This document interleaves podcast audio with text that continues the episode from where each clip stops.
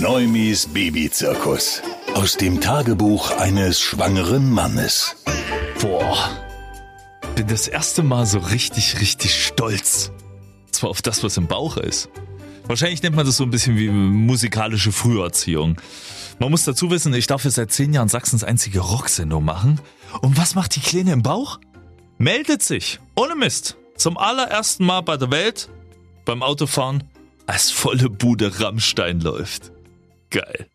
Sie tritt! Brüllt's neben mir. Wie sie tritt? Sie bewegt sich. Ich spüre es. Bin ich gleich mal rechts rangefahren. Zeig mal, will ich mal sehen, will ich mal spüren. Spüre natürlich und merke rein gar nichts. Aber ihre zukünftige Mutter kommt aus den Emotionen gar nicht mehr raus. Riesengroße Krokodilstränen. Was muss das für ein tolles Gefühl sein? Manchmal denke ich an den Film mit Arnie, mit Arnold Schwarzenegger, als der auch schwanger war. Für manche Erfahrungen hätte ich den Zwerg wirklich auch gern mal ein paar Tage in meinem Bauch. Aber für alle stressigen und nervenden körperlichen Sachen bin ich heilfroh, es nicht zu haben. Es gibt auch keinen Tag, an dem ich nicht wahnsinnig stolz bin, wie sie das macht.